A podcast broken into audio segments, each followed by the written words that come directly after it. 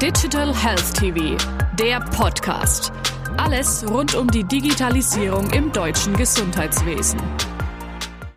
Professor Dr. Jan-Peter Warnke, Chefarzt Neurochirurgie, Paracelsus Klinik Zwickau. Herzlich willkommen, Herr Professor Warnke. Professor Grün, schönen Dank für die Einladung. Ich bin gerne hier.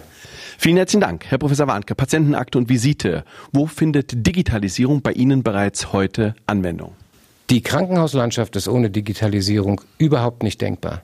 Sowohl Visiten als auch die Patientenakten haben ein Pendant in der digitalen Welt gefunden. Wir sprechen heute von der digitalen Patientenakte, von der elektronischen Patientenakte und wir haben sogar vor mehreren Jahren schon gesagt, wir wollen ein papierloses Krankenhaus werden. Das war übrigens ein toller Wunsch.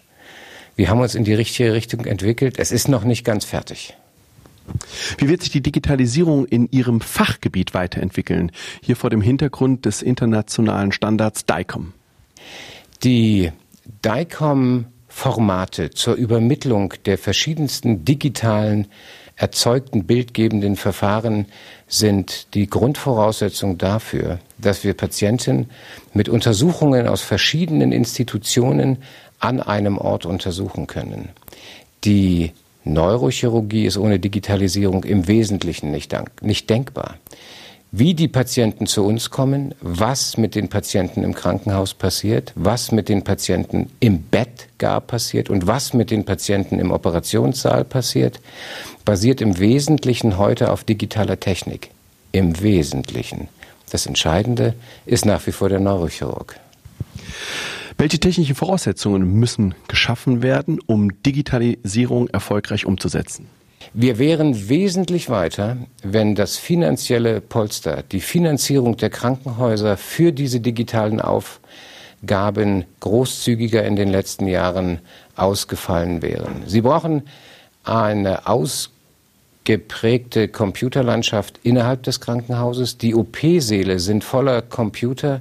Die Operationsinstrumente, Mikroskope, Endoskope, Navigationsgeräte, mit denen heute moderne Neurochirurgie funktioniert, sind ohne Computer eigentlich nicht denkbar. Und neben den materiellen Voraussetzungen müssen die Leute geschult sein. Ich mache das seit 20 Jahren. Die jungen Leute, die heute bei mir anfangen, um Neurochirurg zu werden, bringen schon sehr viel mehr mit, als ich damals mitbrachte, als ich meine Facharztausbildung begonnen habe. Aber die materiellen Voraussetzungen sind, wir hätten schon weiter sein können, sind aber im Augenblick äh, auf einem machbaren Niveau. Und die Leute, die damit arbeiten, die werden immer besser.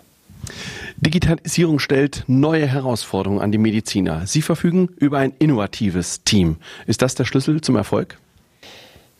Die Motivation, innovativ zu sein, ist ein tatsächlicher Schlüssel für die wirkliche Umsetzung von innovativen Ideen.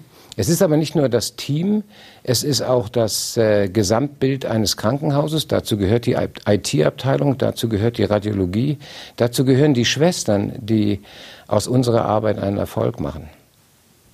Wie erfolgt die Zusammenarbeit mit den nachgelagerten Leistungsbereichen wie beispielsweise Rehabilitation oder Fachärzte?